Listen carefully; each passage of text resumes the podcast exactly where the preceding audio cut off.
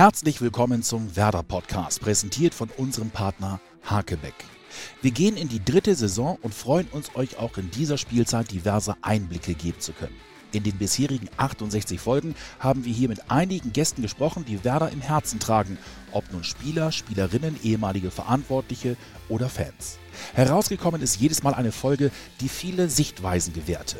Wir wollen diese Saison aber mit einem Rückblick beginnen. Vor zwei Wochen fand das Wow, das Werder Opening Weekend statt. Dort traf sich Moderator Daniel Boschmann unter anderem mit unseren drei Geschäftsführern. Diese Gespräche waren aus unserer Sicht so interessant, dass wir sie euch gerne noch einmal als Podcast anbieten möchten. Wir beginnen heute mit Frank Baumann. Stattgefunden hat dieses Gespräch in unser aller Wohnzimmer, dem Wohnen West Weser Stadion. Und zwar genau auf Höhe der Mittellinie. Viel Spaß! Herzlich willkommen zum Wow, zum Werder Opening Weekend, dem Spieltag und dem Tag der Fans den wir dieses Jahr nun mal leider dank Corona digital machen. Aber wir haben uns gedacht, wir bringen das Werderherz zu euch und wir feiern die Menschen, die hinter den Kulissen daran arbeiten, dass die Saison 2021 eine hoffentlich erfolgreichere und ein bisschen nicht so achterbahnige wird wie die letzte. Und wir haben euch versprochen, dass wir tolle Gesprächspartner haben. Und in diesem Fall den Geschäftsführer Fußball Frank Baumann. Guten Morgen, Frank. Moin. Bevor wir nach vorne gucken, zu deiner Arbeit, die du jetzt in der Sommerpause schon getätigt hast und das, was uns nächstes Jahr dann erwarten wird, würde ich gerne einen kleinen Schritt zurückgehen. Und zwar jetzt nicht zu deiner Position hier bei Werder, sondern wie Frank Baumann das erlebt hat. Ich habe mit Flo gesprochen, unserem Trainer. Und er sagte, es gab einen emotionalen Moment, den er so nicht vergessen wird in seinem Leben, als die Rettung klar war gegen Heidenheim. Habt ihr euch getroffen? Du und er. Und er sagte, ihr beide hattet einen Moment. Wie würdest du diesen Moment beschreiben aus deiner Erinnerung? Ja, ähm, ich glaube, dass natürlich die Emotionen ähm, in den Wochen, Monaten vor Heidenheim natürlich extrem waren. Also wirklich eine Achterbahnfahrt ähm, der Gefühle auch und ähm, natürlich sehr, sehr ja, anstrengend waren, weil es einfach eine nervliche Belastung auch war, der Druck einfach ähm, sehr, sehr groß war ähm, und natürlich auch in Heidenheim ähm, der eine hat zwar gesagt, souverän nach Hause gespielt, aber das war dann doch äh, mit einem großen Augenzwinkern versehen. Und ähm, da ist natürlich schon auch viel Last dann auch direkt ähm, nach Schlusspfiff ähm, abgefallen. Und ähm, ja, es war natürlich so, dass ähm, letztendlich die Bank, äh, die Tribüne, die, die letztendlich auch da waren, die Spieler, die nicht im Kader waren, auf den Platz gestürmt sind und äh, man äh, letztendlich sich gegenseitig ähm, abgeklatscht hat, gedrückt hat und natürlich ist mir Flo dann irgendwann auch in die, die Arme gelaufen und ähm, genau, da gab es diesen Moment ähm, und ich glaube schon, dass ähm, ja, man da wirklich auch ohne Worte und äh, wirklich nur in einigen wenigen Hundertstel Sekunden wahrscheinlich dann wirklich auch so diesen, diesen Moment dann vielleicht hat und so sagt, pff, endlich haben wir es geschafft. Ja. Ähm, aber natürlich auch alle ähm, wussten, dass ähm, ja, jetzt eine Menge äh, Last äh, von, von allen Schultern letztendlich abgefallen sind und wir ähm, ja letztendlich ein gutes Gefühl dann eben auch hatten, dass wir es geschafft haben, ähm, auch wenn man natürlich sagen muss, dass unterm Strich die Saison alles andere als gut war. Man muss aber nochmal sagen, Arndt Zeigler hat das nochmal ausgerechnet. Äh, seht ihr übrigens am Sonntagabend, 20 Uhr, in äh, Arndt Zeiglers Wunderbare Welt des Werders.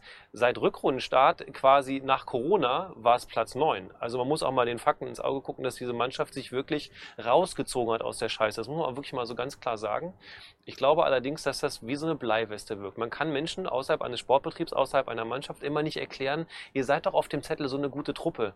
Warum ist das so schrecklich? Kann man irgendwo sagen, da haben wir mal einen Fehler gemacht oder hat man einfach schlichtweg mal Pech gehabt und man musste sich jetzt einfach irgendwie rausziehen?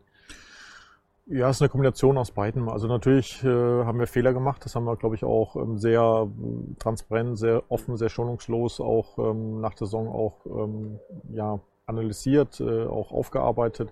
Auch während der Saison schon übrigens, äh, gerade im Winter, ähm, dort nochmal ähm, auch in der Öffentlichkeit letztendlich Revue passieren lassen und auch ähm, natürlich ähm, zugestanden, dass wir nicht alles richtig gemacht haben, dass wir auch Fehler gemacht haben, keine Frage. Trotzdem ist es dann so, dass man ähm, auch viel Pech hatte, ähm, wenn man die verletzten Situationen anschaut. Also wenn dann eben der eine von der Nationalmannschaft schon in die Vorbereitung verletzt kommt, wenn äh, dort dann einfach ja nicht alles auf eine Überbelastung letztendlich zurückzuführen sind, sondern auch der eine oder Unfall dabei war, wenn man ähm, die Verletzung von Niklas Füllkrug sich im Training dann anschaut. Das war ein ganz klarer Unfall, wo dann einfach ein Stück weit Pech auch mit dazukommt. Dann hat man vielleicht auch kein Spielglück in den ersten Wochen gehabt, wo wir ähm, trotz der, der vielen Ausfälle, glaube ich, wirklich gute Spiele gemacht haben mit einer Rumpftruppe, muss man ganz ehrlich sagen. Ähm, auch wirklich sehr, sehr ordentliche Leistungen gezeigt haben. Einige Punkte unnötig hergeschenkt haben. Und dann kommst du in so eine Abwärtsspirale. Man hat eine Bleiweste ähm, dann äh, im Spiel an und die wird immer schwerer. Und ähm, da ist es eben schwer oder nicht ganz so leicht, diese, diese Abwärtsspirale dann wirklich auch aufzubrechen. Und das haben wir und das muss man uns äh, wirklich eingestehen, weder vor Weihnachten noch nach Weihnachten so wirklich ähm, geschafft. Wir hatten immer gute Ansätze, erste Rückrundenspiel in Düsseldorf gewonnen mit einer sehr, sehr guten kämpferischen Leistung. Danach das nächste Heimspiel aber verloren. Wir hatten ein super Spiel gegen Dortmund im Pokal. Ähm, danach hätten wir, glaube ich, mit einem Sieg gegen Union Berlin zu Hause ähm, vielleicht wirklich diese Trendwende schaffen können. Wir haben es aber nicht geschafft mhm. und das muss man dann sagen. Und dann ähm, bei allem, äh, was Corona Schlechtes gebracht hat, für uns war dieser Break ähm, einfach sehr, sehr wichtig, weil man konnte wirklich alles mal auf Null schalten. Man war man hatte Möglichkeiten, ähm, das so ein bisschen sacken zu lassen, äh, mal an was anderes zu denken. Und viele haben ja frecherweise gesagt, das Einzige, was uns noch retten kann, ist jetzt ein Saisonabbruch und kein Absteiger. Also den Gedanken hatte man jedenfalls von außen, Gott, mach den, mach den Laden dicht und lass beten, dass da nichts passiert.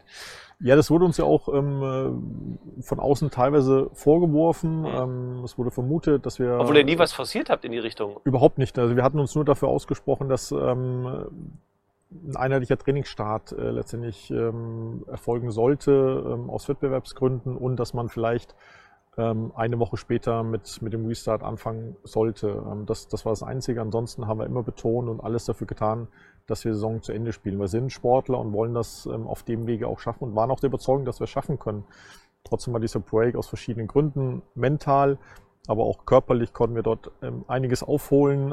Aufgrund der vielen Verletzten waren wir ähm, nie auf dem Fitnesslevel, das man braucht, um in der Bundesliga wirklich dann auch die Top-Leistung mhm. abrufen mhm. zu können. Und ähm, da haben wir sehr, sehr hart gearbeitet, auch in der Corona-Pause. Und ähm, zu was wir dann imstande sind, haben wir, glaube ich, dann auch nach Corona gesehen, auch wenn der Start äh, gegen Leverkusen alles andere als gut war. Aber dazu nochmal, ich glaube im Namen aller Werder-Fans international, vielen Dank, dass ihr das irgendwie rumgewuppt hat. Ich glaube, wir haben alle gut geschlafen nach Wochen der Panik und der blanken Angst. Was nimmst du denn so abschließend jetzt zur letzten Saison. Was nimmst du für dich persönlich mit, dass man sagen kann, ah, das habe ich jetzt für mich gelernt? Vielleicht gar nicht mal nur zwingend Fußball, sondern wie du persönlich an Sachen rangehst. Aus dieser Phase. Also ich habe gelernt, das war aber schon für mich immer ganz, ganz klar und ganz wichtig und ähm, eine Grundvoraussetzung, ähm, wie ich ähm, arbeiten möchte, dass ich immer nach meiner Überzeugung handle und dass ich auch in der Trainerfrage, die ja ähm, auch in der Öffentlichkeit ähm, schon teilweise mehr oder weniger kontrovers auch diskutiert wurde, wirklich nach meiner Überzeugung gehandelt habe, nach unserer Überzeugung, weil wir in der Geschäftsführung, in der sportlichen Leitung absolut davon überzeugt sind, dass wir diese schwierige Phase auch mit Florian überstehen können. Und das hat mich in der Haltung wirklich nochmal bestätigt. Und am Ende alles richtig gemacht. Und jetzt gucken wir nach vorne in die Saison 2021, die, das darf man jetzt schon sagen und das wissen wir jetzt schon, auf gar keinen Fall eine normale Saison sein wird. Flo Kofeld hat gestern noch äh, mir im Gespräch gesagt, wir wissen ja gar nicht, ob es einen richtigen Transfermarkt überhaupt geben wird, ob es diese Strukturen, die man so im normalen Fußballbusiness kennt, ob es die überhaupt so geben wird. Wie ist es denn? Du hast ja, das darf ich glaube ich von außen mal sagen, einen Spieler verpflichtet als Laie jetzt, Tahith Chong aus Manchester, der erstmal so ein bisschen Glamour verspricht. Also als Fan denkt man so, hey, cooler Typ, junger Kerl, gut am Ball, schnell und ballsicher, äh, der mit Sicherheit noch sehr viel lernen kann, aber er verspricht viel und sagt ja auch viel über den Leumund von Werder auf der Insel aus in England. Jetzt ist das ein, wenn ich das mal ganz frech sage, vielleicht sogar vielleicht ein Musterbeispiel für einen guten Transfer. Wir kriegen super Typen und du hast ihm gesagt, wir wollen aber eigentlich gar nichts geben. Wie ist es denn eigentlich aus eurer Sicht gelaufen? Ja, so ungefähr war das. Ähm, also wir kennen Thais natürlich schon auch viele Jahre. Wir haben ihn ähm, das, letzte, das, erste Mal in der U15-Nationalmannschaft gesehen ähm, und haben ihn immer wieder verfolgt natürlich. Aber war natürlich äh, für uns nicht machbar. Er ist dann irgendwann zum Man United gewechselt von Feyenoord ähm, und ja, ähm, war immer einer der Top-Talente in, in dem Jahrgang auch. Und ähm, ich glaube, dass ähm, bei dem Transfer letztendlich äh, einige Punkte entscheidend waren. Ähm, ich glaube, dass der Leumund von Werder wirklich in, in England auch, auch gut ist. Ich glaube, dass so Beispiele wie ähm, Kevin De Bruyne, Serge ähm, da eine wichtige Rolle gespielt haben. aber es gilt natürlich insgesamt für die Bundesliga auch, dass ähm, man hier sieht, dass man als, als junger Spieler ähm, wirklich auch eine super Entwicklung nehmen kann. Da ist, glaube ich, Sancho aktuell das beste Beispiel. Das nächste ist, glaube ich, die Spielweise, die Art und Weise, wie wir Fußball spielen lassen äh, wollen, was natürlich für einen Offensivspieler insbesondere sehr, sehr wichtig ist. Und da haben wir, ähm, da hieß natürlich auch ähm, insbesondere Flo ähm, sehr, sehr schnell, glaube ich, gepackt ähm, und äh, davon überzeugen können, dass wir versuchen, einen offensiven, attraktiven Fußball zu spielen, was ähm, für Tehis, glaube ich, sehr, sehr wichtig ist, weil das ist ein Spieler, der insbesondere einen Ball in Fuß braucht, um dann eben seine Aktion starten zu können, Mitspieler einzusetzen, mhm. ähm, aber auch zum Torabschluss zu kommen. Das war sehr, sehr wichtig. Und ähm, darüber hinaus natürlich auch ähm, die finanzielle Situation, die man mit berücksichtigen muss. Ähm, da ist es leider so, dass wir einen Spieler der Kategorie aktuell einfach nicht fest verpflichten können. Das wäre natürlich unser Wunsch gewesen, das ist immer unser Wunsch. Was würde so ein Spieler jetzt kosten als Kauf? Ich weiß es gerade nicht ich weiß gar nicht, ob Man United überhaupt ihn verkaufen würde aktuell, mhm. ähm, aber die brauchen jetzt das Geld aktuell wahrscheinlich auch nicht.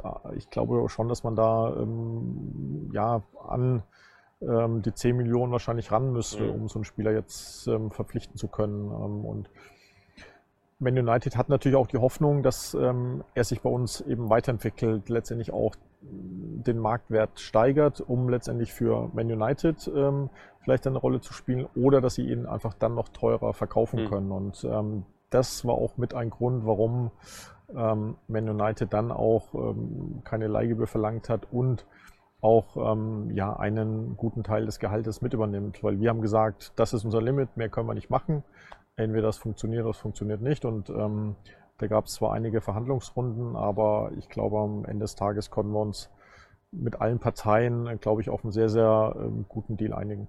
Auf jeden Fall ein unglaublich spannender Deal mit der großen Hoffnung, dass er einsteigt, dass er sich hier wohlfühlt.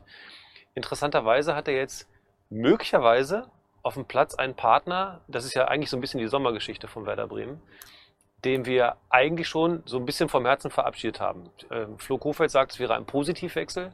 In zweieinhalb Jahren hat sich Milot Raschitzer hier extrem gut entwickelt, sich gut verkauft, war in vielen Situationen wirklich eine tragende Rolle für Werder. Hat sich hier sehr entwickelt und sich angeboten. Es standen bestimmte Summen im Raum, 25 Millionen. Und ähm, interessanterweise, ich sage das als Fan, nach Rücksprache mit meinem Freund, man hatte in der Vergangenheit so manchmal so ein bisschen das Gefühl, man kann das natürlich nicht ökonomisch begründen, wieso haben wir den so günstig ziehen lassen, diesen Spieler? Namentlich, weiß ich nicht, Mesut Özil oder sowas in der Art. Jetzt aber auch so, dass ein Markt das erstmal hergeben muss. Und dieser Markt dieses Jahr ist auf gar keinen Fall einer, den man irgendwie normal über so einen Daumen anpeilen kann. Wie ist es denn jetzt mit Milot? Bleibt er jetzt hier?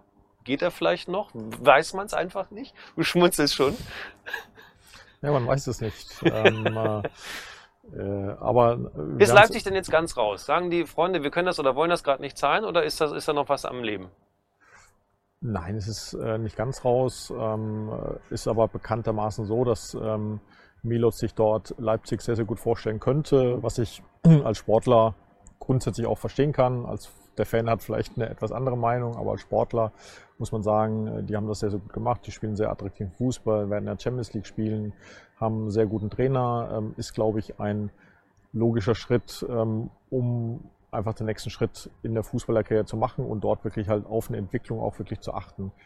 Deswegen ähm, ne, muss man das ein Stück weit auch so akzeptieren und ähm, trotzdem ja, es ist aktuell so, dass zwei Parteien ähm, dort natürlich dann ähm, versuchen, eine, eine Lösung zu finden, mit der beide leben können. Und ähm, da ähm, ist es aktuell so, dass beide ähm, Clubs für sich ein, ein Limit gesetzt haben. Mhm. Und ähm, diese, diese Limits, diese Grenzen ähm, überschneiden sich aktuell einfach nicht. Und ähm, wenn da keiner ähm, irgendwie sich bewegt ähm, in den Grenzbereichen, dann wird der Transfer nicht zustande kommen. Und ähm, dann muss man eben sehen, ähm, sowohl der Spieler, in erster Linie natürlich, weil er entscheidet letztendlich, ob er wechselt und wohin er wechselt.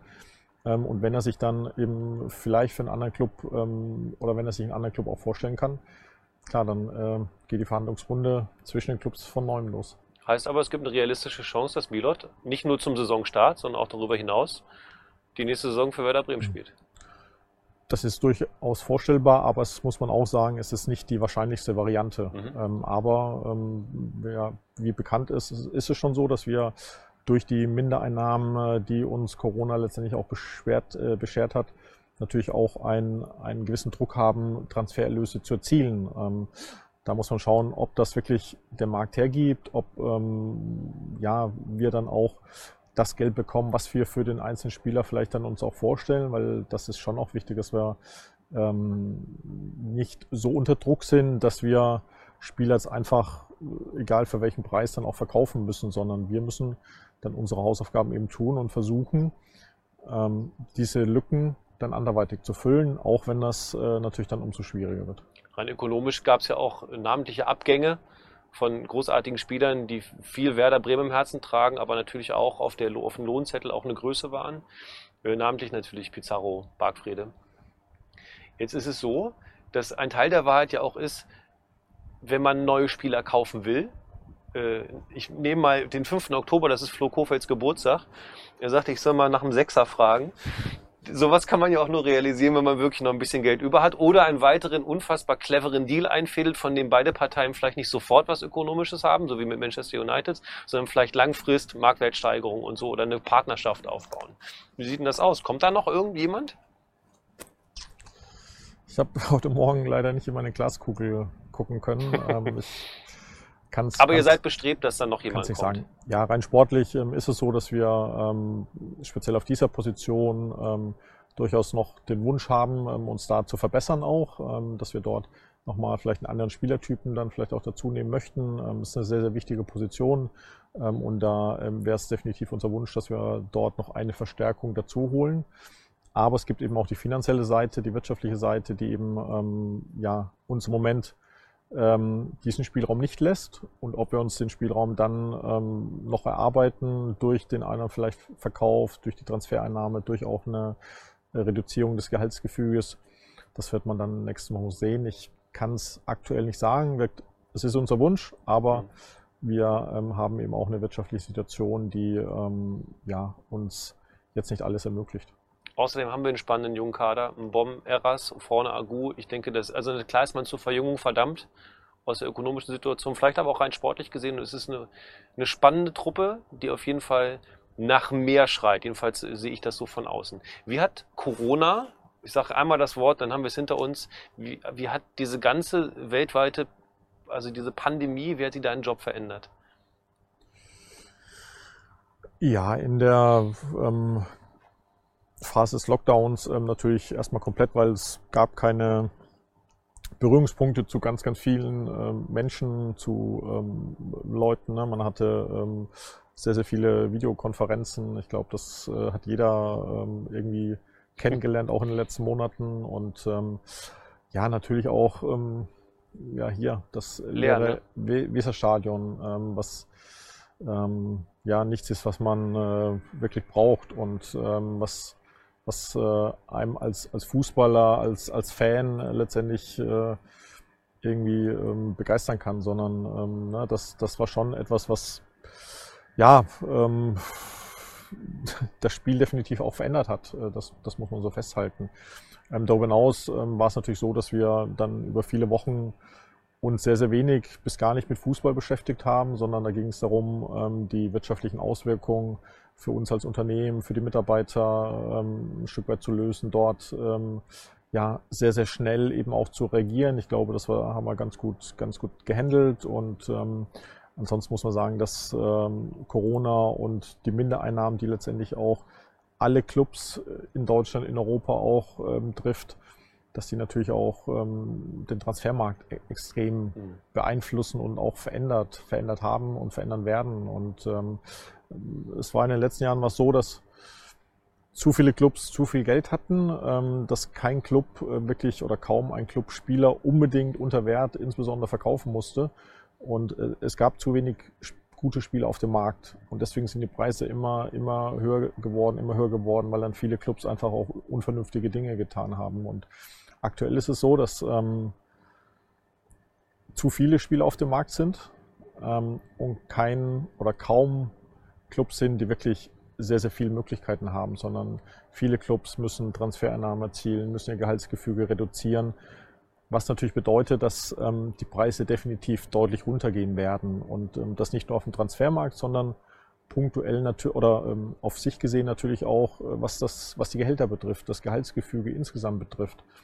Weil Kurze Zwischenfrage. Hast du das Gefühl, dass das endlich ein Gesundungsprozess ist? Weil von außen getrachtet als Fan, selbst wenn sich ein Verein, ich sage es jetzt mal, weil ich ein Externer bin, Manchester City hat dann die Möglichkeit, sich zwei Richter auszusuchen, dass man dann nicht zwingend schuldig gesprochen wird vom Kass. Wollen wir jetzt gar nicht groß bewerten, wirkt für mich erstmal nach einer großen Schieflage und, und Fans verstehen die Welt nicht mehr. Also wenn es schon justiziables Verhalten gibt, dann sollte es ja auch geahndet werden. Ist das jetzt ein Gesundungsprozess, der stattfindet, dass man nicht mehr in diese absurden Summen hm. Also ich glaube, es sind zwei verschiedene Punkte, die man trennen muss. Dass ähm, die Entscheidung des Kass, ähm, ja, ähm, es nur um, um diese verstanden hat die und die, die, die Entstehung ähm, keiner verstanden hat, ist, ja. ähm, glaube ich, die eine Sache, wobei man auch da wieder, glaube ich mal, den Verband, die UEFA auch in Schutz nehmen muss, mhm. ähm, weil die hat eine sehr, sehr harte Strafe für Man City letztendlich ähm, durchgesetzt. Aber es gibt dann eben halt auch nochmal eine Sportgerichtsbarkeit, die außerhalb der Verbände liegt und ähm, dass die Entscheidung ähm, sehr, sehr fragwürdig zustande gekommen ist, da brauchen wir nicht drüber reden. Aber ähm, ich glaube, dass es ähm, ganz normal ist, dass ähm, gewisse Summen ähm, zurückgehen werden. Die Gehälter werden zurückgehen, weil wir als Werder insbesondere, aber das trifft, äh, würde ich mal sagen, ähm, 95 Prozent äh, der Clubs letztendlich auch. Wir versuchen nur das ähm, auszugeben, was wir auch einnehmen. Ähm, und wenn die Einnahmen deutlich geringer werden, werden die Ausgaben natürlich auch geringer und müssen auch sinken. Mhm. Und ähm, der größte Ausgabenposten, der größte Kostenfaktor ähm, der Bundesligisten oder der, der Clubs insgesamt sind nun mal die Gehälter und sind Transferausgaben. Und wenn die Einnahmen wirkt, deutlich geringer werden, werden auf Sicht auch die Gehälter geringer. Das Problem in Anführungszeichen für die Clubs ist immer, ähm, dass man zwar ähm, Ausgaben sehr, sehr schnell tätigen kann, aber das zurückzufahren dauert einfach, weil ähm, die, Langfristige Bindung weil die Spielverträge ja. dann häufig über zwei, drei, vier, fünf Jahre laufen. Und deswegen wird das nicht von heute auf morgen gehen. Aber äh, es war eben auch mit ein Grund, warum wir ähm, bei dem Spielerkader, du hast Spieler angesprochen, wie, wie Bargi, wie Finn Bartels, ähm, dass wir diese Verträge auch nicht verlängern konnten, weil wir unser Gehaltsgefüge eben auch reduzieren müssen. Mhm. Gibt es im Scouting-Betrieb komplett neue Varianten, jetzt eben aufgrund der neuen ökonomischen Situation, dass man eben nicht mehr so viel Geld hat, das ganze System nicht, verändert sich so ein Scouting komplett, dass man jetzt noch mehr zu äh, niedrigeren Ligisten fährt oder noch mehr in den Jugendbereich geht? Ja, wir passen das immer wieder an nach den Möglichkeiten, die wir haben, aber natürlich auch ähm, schauen wir, wo liegen Chancen bereit? Also wo gibt es vielleicht auch Clubs, die günstig verkaufen müssen? Wo gibt es Märkte, Länder, denen es wirtschaftlich insgesamt nicht so gut geht, wo man ähm, trotzdem eine gute fußballerische Ausbildung hat? Da setzen wir natürlich jetzt dann zukünftig mehr Schwerpunkt und das, das verändert sich natürlich. Das Scouting an sich verändert sich natürlich auch. Wir, unsere Scouts äh, konnten die letzten fünf Monate auch nicht rausfahren und mhm. sich Spiele in den Stadion angucken. Kriegen die dann Handyvideos geschickt? Also wie, ich, mhm. mal ganz ehrlich gefragt, weil ich es nicht verstehe, wie es funktioniert, ist dann, weil man kann nicht, also selbst wenn man reisen könnte, könnte man nicht zu jedem Verein fahren. Kriegen die dann von Freunden oder irgendwie Kontakten in dem Verein, hier guck mal, hier ist ein WhatsApp-Video von Manfred, mhm. guck dir den mal an. Nein, also wir kriegen natürlich viele Spiele angeboten über Berater. Wir haben auch ein gewisses Netzwerk, wo wir natürlich auch Empfehlungen bekommen. Aber letztendlich ähm, gucken wir sehr proaktiv. Ähm, häufig natürlich ähm, früher im Stadion. Ähm, aber das Thema Videoscouting, Datenscouting ist deutlich wichtiger geworden. Also wir haben eine Plattform Y-Scout, ähm, die weltweit, glaube ich, jedes Spiel, äh, was irgendwie aufgenommen wird, im Fernsehen übertragen wird, eben auch letztendlich für uns zugänglich macht und sogar teilweise auch Spielszenen zusammenschneidet von Spielern. Also wir können die ganzen Spiele gucken, wir können aber auch zusammengeschnittene Spieler, die aufgrund ähm, ja, gewisser Spielkriterien eben auch zusammengeschnitten sind, ähm, uns letztendlich ein sehr, sehr gutes Bild auch ohne Live-Eindruck machen. Trotzdem fehlt dieser Live-Eindruck dann, mhm. dann auch. Und ähm, zusätzlich ist das Thema Datenscouting in den letzten Jahren immer wichtiger geworden.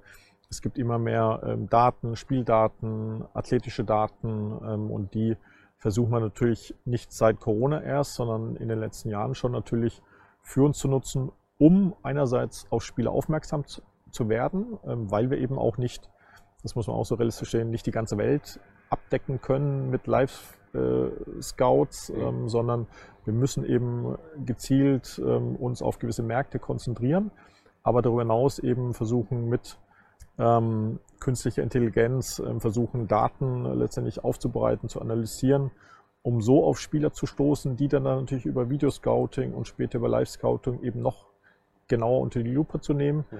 aber eben auch ähm, im umgekehrten Fall, wenn uns Spieler aufgefallen sind, ähm, positiv bewertet wurden, dass wir das nochmal ähm, mit Daten letztendlich auch versuchen, diesen ähm, Blick letztendlich auch ein bisschen zu, zu objektivieren. Also der innovative Verein Werder Bremen geht auch Richtung gläserner Spieler. Also vor allem natürlich Datenkonzept, wie groß, wie schnell bestimmte biometrische Daten, die man am Ende natürlich sowieso grundsätzlich erfassen kann, wenn sie hier vor Ort sind.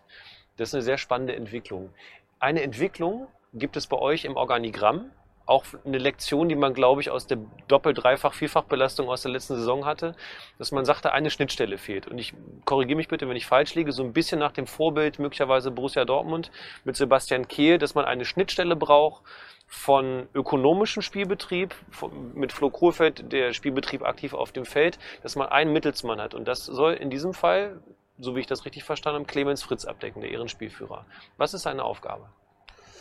Ja, Clemens ist ähm, Mittelsmann, eine Schnittstelle zwischen ähm, den entscheidenden Bereichen. Also es ist einerseits natürlich mal ähm, Trainerteam ähm, zu Spielern, ähm, geht aber auch um das, um, um das Scouting, um die Kaderplanung. Da ist äh, Clemens natürlich nach wie vor ähm, als Leiter Scouting ähm, sehr, sehr wichtig. Und ähm, dieses Gefühl zu haben, was braucht eine Mannschaft an, an, an Typen, an Charakteren, ähm, äh, wie ist die Mannschaftsstruktur, die Hierarchie einer Mannschaft, ähm, hat eben auch großen Einfluss auf die Kaderplanung, welche externen Spieler ähm, wir dort eben auch ähm, dann empfehlen und vorschlagen und vielleicht dann auch verpflichten wollen. Und der vierte Bereich ist natürlich das Funktionsteam, äh, was mittlerweile in der Bundesliga ähm, und auch bei uns immer größer geworden ist und ähm, dieses Führen eines Teams äh, natürlich immer wieder eine, eine, neue Herausforderung mit sich bringt. Und Clemens ähm, kann durch seine Spielerzeit, ähm, durch seine lange Zeit als Kapitän ähm, natürlich auch diesen Sportlerblick mit einbringen, weil ähm, wir haben natürlich verschiedene ähm, Fachbereiche, athletischer Bereich, ähm, dann geht es um Ernährung, Kognition, dann kommt die Medizin mit rein, der Reha-Bereich mit rein, die Videoanalyse mit rein. Wir haben dann externe Themen, ähm, wo die Spieler zu Medienterminen, zu Sponsorenterminen, zu CSR-Terminen äh, letztendlich auch abberufen worden. Also es wird, äh, es wird immer mehr um die Spiele herum gebastelt, aber diesen Spielerblick dort mit einzubringen. Wann ist es vielleicht mal zu viel? Ähm, ne? Wo muss man Spieler vielleicht auch mal äh, ein Stück weit rausnehmen aus, aus gewissen Themen? Ähm, wo muss man auch vielleicht mal ein bisschen mehr machen? Dieses Gefühl für ein Mannschaftsgefüge, das bringt eben Clemens alles mit. Und er kann somit ähm, mir, dem Trainerteam natürlich auch dort ein Stück weit ähm, Arbeit abnehmen, ein Stück weit entlasten ähm, und es ist einfach so, dass ähm, Spieler sich Clemens vielleicht dann auch nochmal eher anvertrauen, als es bei einem Cheftrainer oder bei einem Geschäftsführer der Fall ist. Ja. Und deswegen ist es eine sehr, sehr wichtige Schnittstelle, die ähm, Sebastian Kehl in, in, in Dortmund ähm, aktuell ausführt. Ähm, für uns ist es aber auch nichts Neues, weil ich damals ähm, unter Klaus Allofs zum Beispiel auch eine ähnliche Rolle schon, schon eingenommen habe. Nur nicht nominell, ne? Korrigiere mich. Aber, oder war, war das nicht, war so nicht der Titel, ja. ähm, aber es wurde, wurde gelebt. Äh, wir hatten dort, ähm, oder ich hatte noch andere Aufgaben auch, wie Clemens auch. Deswegen weiß ich auch, dass es eine sehr, sehr ähm, zeitlich herausfordernde ähm, Aufgabe jetzt für Clemens ist, aber dass man das auch grundsätzlich leisten kann. Und Clemens ist da sehr, sehr engagiert dabei und auch die ersten Wochen zeigen schon, dass es die richtige Entscheidung war, diese Position zu schaffen und mit Clemens auch zu besetzen. Du hast eben ein paar ganz spannende Aspekte genannt, wie man in Kognition arbeitet. Also ich mache dich unglaublich viel Gedanken, jedenfalls von außen betrachtet, für mich, für die Größenordnung dieses Vereins und mit den begrenzten Mitteln, die man hat, unglaublich viel Gedanken über das komplette 360-Grad-Konstrukt um den Spieler herum. Also nicht nur geht laufen im Ball und bolzen irgendwie Richtung Tor oder wir machen so ein paar äh, taktische Übungen, sondern was macht der Mensch außerhalb? Ich glaube, egal wie man hier im Verein fragt, einen, der es sofort annimmt, ist Ludwig Augustinsson. Ich glaube, der würde sich gerne selber als Roboter aufstellen. Ein Mann, der sehr gerne beim Angeln entspannt und sonst gerne künstliche Astronautennahrung nehmen würde. Hauptsache, er wird besser. Das finde ich sehr beeindruckend. Das, alle sagen den einen Namen. Aber ich merke auch, dass grundsätzlich diese Abteilung genauso aufgestellt ist, dass man mehr Hilfestellung geben will, damit eben sowas nicht mehr passiert, dass man sich, dass man von außen jedenfalls das Gefühl hat, jetzt ist der auch noch verletzt. Jetzt kommt der schon wieder um die Ecke und hat irgendwas am Fuß. Das muss man ja irgendwie verhindern und man hat immer das Gefühl, da wird systemisch was falsch gemacht. Fakt ist, glaube ich, da liefen viele individuelle Kurven einfach parallel leider in die falsche Richtung. Mit der großen Hoffnung, dass es dieses Jahr dann nicht mehr so ist. Das Leistungszentrum. Ich habe gestern mit Klaus Filbri im Leistungszentrum gesessen und er sagte auch aus der kaufmännischen Perspektive, das wird für uns in Zukunft extrem wichtig. Wie ist dein Blick auf das Leistungszentrum? Zumal es jetzt nach dem Umbaujahr noch mehr Impact und noch mehr, noch mehr Einfluss haben soll auf Werder Bremen. Ja, es ist ähm, immer ein sehr, sehr wichtiger Bereich für uns gewesen, das Leistungszentrum. Und ähm, ich glaube, dass wir in vielen Bereichen dort wirklich auch, auch führend waren, ähm, sehr, sehr gute Arbeit gemacht haben. Aber man muss auch sagen, die, die letzten zehn Jahre haben andere Clubs äh, auch deutlich aufgeholt, deutlich mehr dort investiert. Und ähm, wir haben vor vier Jahren angefangen, ähm, dort sehr, sehr viel zu verändern, strukturelle Veränderungen vorzunehmen. Ähm, es war ja so, dass das Leistungszentrum in einem anderen Geschäftsbereich war, nicht mit der Bundesliga verbunden war. Wir haben das durch eine Satzungsänderung eben auch zusammengelegt. Wir haben ähm, die hauptamtlichen Trainer im Bereich U13, U14 im sogenannten goldenen Lernalter eingeführt. Ähm, wir haben Thomas Schaaf, einen technischen Direktor geholt, der eben dafür verantwortlich ist, dass wir unsere einheitliche Spielphilosophie wirklich auch konsequent umsetzen, auch in den Nachwuchsmannschaften, der aber auch dafür zuständig ist, unsere Trainer ähm, letztendlich noch besser zu machen, eine Art Mentor zu sein mit seiner Erfahrung, mit seinen Erfolgen als Trainer, eben dort den Trainern eine Hilfestellung zu sein, gemeinsam mit den sportlichen Leitern, die für die verschiedenen Altersbereiche da sind.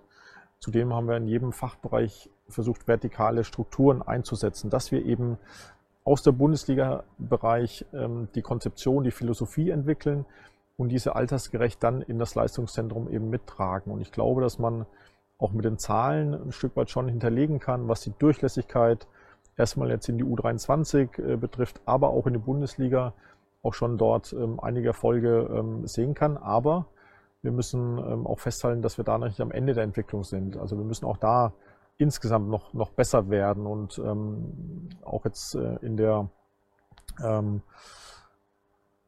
in, in der Zusammenstellung des Kaders natürlich noch mehr machen. Es gab jetzt aber auch ähm, im, im, April, glaube ich, äh, von der englischen ähm, Firma eine Übersicht ähm, über die ähm, Besetzung der Kader der Top 5 Ligen mit selbst ausgebildeten Spielern, wo wir ähm, von allen fünf Top-Ligen, glaube ich, auf Platz 12 lagen. Ne? Also das, das muss man auf der Zunge zergehen lassen. Ist ja mhm. mehr als respektabel. Genau, aber nochmal, es kann trotzdem noch besser werden. Und ähm, wir haben jetzt wieder ähm, ein paar spannende junge Spieler hinten dran. Ähm, wir müssen da bei dem anderen auch mal Geduld haben, aber wenn die Jungs soweit sind, wenn die Situation es ermöglicht, dann werfen wir eben auch mal einen Nick Woldemate schon im ersten U19-Jahr eben dann in die Bundesliga rein und ähm, da haben wir, glaube ich, ein paar spannende Jungs hinten dran, die den nächsten Schritt auch machen werden. Der ja schon bei FIFA eine absolute Legende ist. Nick Woltemade ist ja, also bevor der überhaupt einmal live auf dem Platz stand, haben sie den bei FIFA alle gefeiert und zocken gerne mit dem, weil er so ein Riesenschrank ist. Wenn du dir was wünschen könntest, für die nächste Saison.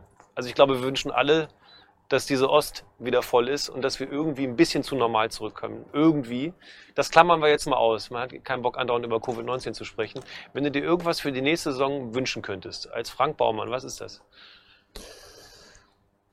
dass wir ähm, doch ein Stück weit zur Normalität kommen. Und äh, nochmal, ich sehe nämlich schon definitiv ähm, dem ersten Spiel im ausverkauften Wohninvest-Weser-Stadion sehr, sehr entgegen. Ähm, dann mit einem Heimsieg ähm, wirklich auch, auch ähm, ja nochmal ein, ein Push für die Saison zu bekommen und ähm, dass wir die Möglichkeiten, die Perspektive, die in der Mannschaft steckt, äh, dort nächstes Jahr schon sehr, sehr häufig auf dem Platz sehen. Ich habe das Gefühl, Josh Sargent explodiert dieses Jahr. Das habe ich sogar so ein Gefühl. Ja, dann hoffe ich mal, dass ein Gefühl dich nicht trübt. Und ansonsten wünschen wir uns, dass alle heile bleiben, dass die Menschen, die du ranholst, die Bock auf Werder haben, mit zum Beispiel Tai Chong und die, die dann möglicherweise noch kommen, vielleicht kommt ja noch ein Sechser, Zwinker, Zwinker, dass die alle heile bleiben und dass die eine tolle Saison für Werder Bremen spielen. Vielen Dank fürs Gespräch und viel Freude heute beim Werder Opening Weekend. Wir haben zwei Testspiele gegen Groningen und St. Pauli. Welches stellst du schwerer ein? Boah, ist schwer anzuschätzen. Ich glaube schon, dass Groningen grundsätzlich mehr Qualität hat, aber Pauli natürlich auch ähm, eine gute, gute Zweitligamannschaft ist, also auch da sehr unangenehm zu spielen sein wird. Ähm, alle Spieler bei uns werden 90 Minuten spielen. Das heißt, wir werden natürlich auch ein bisschen durchmischen die Mannschaften und ähm, es werden auf alle Fälle zwei attraktive Tests, ähm, die, glaube ich, für die Werder-Fans ähm, ja, ähm, sehr, sehr spannend äh, zu gucken sind. Und ich wünsche allen ähm, Fans letztendlich noch einen schönen Tag mit den Spielen und äh, mit dem Wow-Wochenende. Und ähm, ja, hoffentlich ähm, kann das Wochenende dann viel Vorfreude auf die neue Saison wecken. Das denke ich doch. Dem gibt es eigentlich nichts hinzuzufügen. Die Sonne strahlt über Norddeutschland und sowieso über dem Wohnen im Westweserstadion. Vielen Dank für eure Aufmerksamkeit. Vielen Dank, Frank, fürs Gespräch. Danke auch. Finger und Daumen sind gedrückt. Du siehst, das habt ihr mir in der letzten Saison zuge Zu sehr gedrückt. ja, das ist nachfolgeschäden. Vielen Dank und alles Gute. Danke, ja. Das war sie also, unsere 69. Ausgabe. Wie immer seid auch ihr herzlich eingeladen, an unserem Programm mitzuwirken. Schickt uns einfach eine Text- oder Sprachnachricht per WhatsApp an die Nummer 0174 668 3808 und sagt uns, was euch gefällt oder vielleicht auch nicht gefällt. Ihr könnt sogar Vorschläge machen, wen wir hier unbedingt einmal einladen sollen. Zu hören gibt es uns auch in der kommenden Woche auf Soundcloud, Spotify oder dem Apple Podcast. Ich würde mich sehr freuen, wenn ihr auch kommende Woche wieder einschaltet, dann also mit dem zweiten Interview vom Wow, dem Werder Opening Weekend mit Klaus Filbri. Tschüss.